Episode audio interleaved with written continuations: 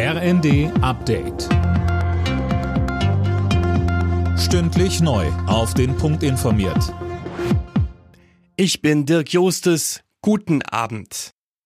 Noch mehr militärische Unterstützung aus Deutschland für die Ukraine. Nach der Lieferzusage von Marder-Schützenpanzern werden die Rufe danach immer lauter. Fabian Hoffmann im Fokus sind die Leopard-Kampfpanzer. Genau, da wird von vielen Seiten gefordert, dass Deutschland auch dabei seine Blockadehaltung aufgibt, so beispielsweise die CSU, aber auch innerhalb der Ampelparteien Grüne und FDP. Der ukrainische Botschafter in Deutschland, Makeyev, zeigt sich in der Wirtschaftswoche optimistisch. Dass mehr und mehr gesagt wird, dass die Ukraine bis zu einem Sieg unterstützt werden muss, ist eine vielversprechende Ausgangslage für Regierungsentscheidungen, auch mit Blick auf die Lieferung von Leoparden, so Makeyev. Das Auswärtige Amt rät von nicht notwendigen Reisen nach China ab. Grund sind die explodierenden Corona-Zahlen in der Volksrepublik. Das Bundeskabinett hat bereits offiziell eine Corona-Testpflicht für Reisende aus China beschlossen.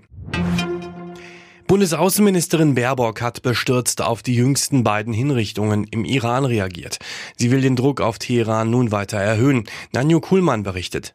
Baerbock sagt, dass die beiden Demonstranten vom Regime hingerichtet wurden, weil sie sich dem brutalen und menschenverachtenden Handeln nicht unterwerfen wollten. Im Zusammenhang mit den seit Monaten andauernden Protesten wurden bislang 14 Demonstranten zum Tode verurteilt, vier von ihnen bereits hingerichtet.